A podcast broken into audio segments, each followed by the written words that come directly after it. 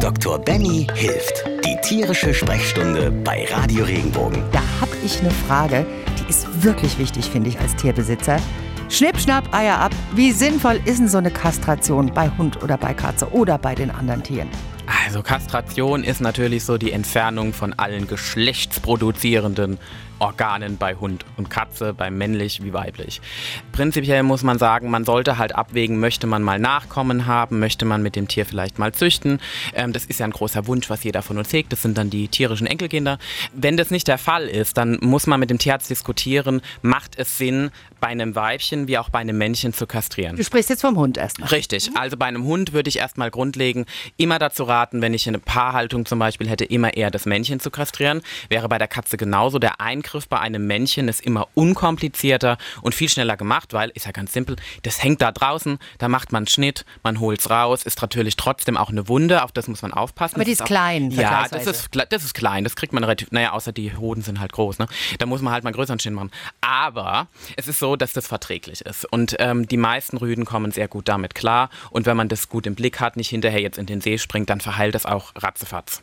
Und beim Rüden muss man sagen, man kann kastrieren, man muss aber nicht. Die meisten Gründe sind dafür aufgrund des rüdenhaften Verhaltens. Genau, weil das kann ja Richtig. dann durchaus mal ein bisschen heftiger ausfallen, wenn die nicht kastriert Ja, natürlich. Klar, das sind halt kleine Machos, die müssen halt beweisen, wer ihr Besitzer ist und ähm, sich auch verteidigen können. Und das ist meistens der Grund. Anders ist es natürlich bei Mädchen.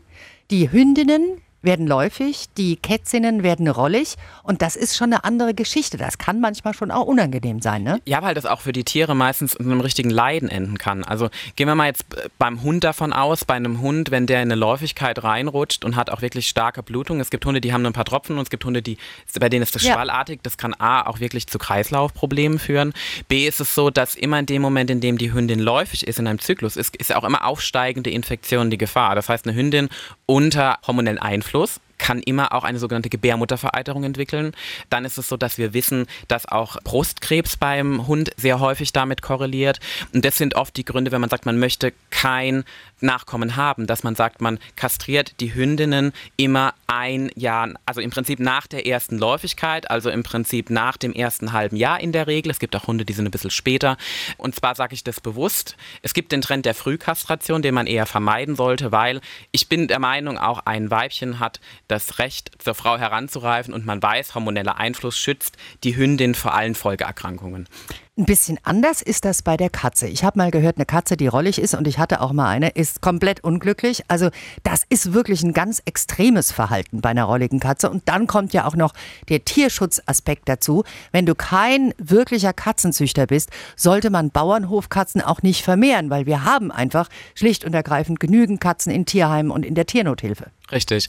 Das ist, also das ist so ein Aspekt, das ist ganz wichtig. Das eine ist natürlich der Aspekt zu Hause. Ich kann das selbst aus leidlicher Erfahrung sagen. Wenn eine Kätzchen rollig ist, dann ist die in der Regel mal kurzzeitig rollig, dann ist das Thema wieder gut. Es gibt aber auch die, die dann in diese Dauerschleife reinkommen und dann kommt man jeden Tag nach Hause und die Katze legt mit hochgestrecktem Hinterteil vor einem und ähm, fängt an zu schnurren. Und das kann halt dazu ändern, dass genau auch da Gebärmutterveränderungen stattfinden. Das heißt, da ist, also eine Kastration bei der Kätzin ist wesentlich unkomplizierter, weil man da nur die Eierstöcke entnimmt, während man bei der Hündin alles entnehmen würde. Und die meisten Kätzchen das auch, das ist ein Minischnitt, die vertragen das sehr gut und dann ist das Thema auch gut. Und die andere Seite mit dem Tierschutz, das ist natürlich besonders wichtig. Ungewollte Vermehrung von Tieren, das endet nur darin, dass die Tierheime voll werden, dass wir ähm, Tiere haben, die unglücklich sind, auch krank sind, weil sie nicht richtig versorgt werden. Und wenn man da dann auch wirklich sagt, man kastriert, auch das macht man ja auch mittlerweile sehr groß im, im Ausland, da verhindert man tierisches Leid und es ist zum Schutz unserer Tiere. Deswegen sollte man auch wirklich sehen, jetzt bei der Bauernhofkatze oder bei Katze, die irgendwo im Dorf rumstreunt, lieber schnappen. Ich glaube, es gibt sogar Möglichkeiten, dass die Kastration übernommen wird, finanziell.